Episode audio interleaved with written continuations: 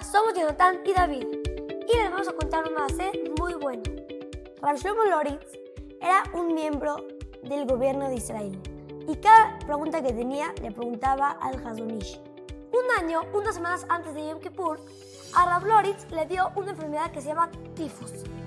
Y para tomar la medicina en contra de la enfermedad, necesita comer mucho.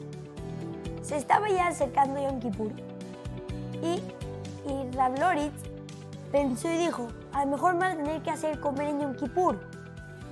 No, no voy a dejar que me hagan comer en Yom Kippur. Le- le- y fue, le preguntó al doctor, Por favor, me deja comer ya, solo es un día, no comer, no comer un día. Le dijo, no hay forma, es una enfermedad muy peligrosa, tu, tu vida está en peligro y si no comes es muy peligroso. Rav Loritz le dijo a su esposa que le pregunte al al Hazonish a ver qué hacer. La esposa le preguntó y el Hazonish dijo, yo, yo conozco muy bien al doctor y que haga lo que el doctor diga. Entonces, ya se puso un, muchito decepcionado. Y entonces, ya era, era, era Yom Kippur y alguien tocó la puerta. De repente viene Rav Loritz y dice, eh, pasen. De repente entra el Hazonish y Rav Loritz está impresionado. ¿Para qué entró? ¿Para qué vino? Era Yom Kippur.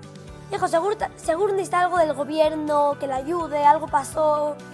Le, dijo el Hazonish, vine dos horas de camino desde Beneverac hasta acá para decirte que así, que así, así como que tú, la, es mitzvah ayunar en Yom Kippur, también es mitzvah ay- eh, cuidarse su cuerpo. Y, o sea, que el que, el que necesita comer por una medicina o una razón de sacanat nefesh, peligro, es mitzvah comer. Y, y ya ahí Rav Loritz se tranquilizó. Y nunca se le va a olvidar a Rav Loritz lo que, lo que vino especial Hazonish, dos horas de camino de Beneverac hasta acá para decirle eso. De este más aprendemos que Hashem nos dio la neshama, la alma, del regalo y el cuerpo. Y así como necesitamos cuidar la neshama, la alma, con Torah y mitzvot, también necesitamos cuidar nuestro cuerpo con comida, comer sano, cuidarse, dormir, dormirse temprano. Y también hay que cuidarnos por los virus, como hoy en día que está el COVID, todo eso. ponerse tapabocas hasta la nariz, lavarse las manos. Y es una gran oportunidad, aprovechenla. Esperamos que les haya gustado este increíble Masi.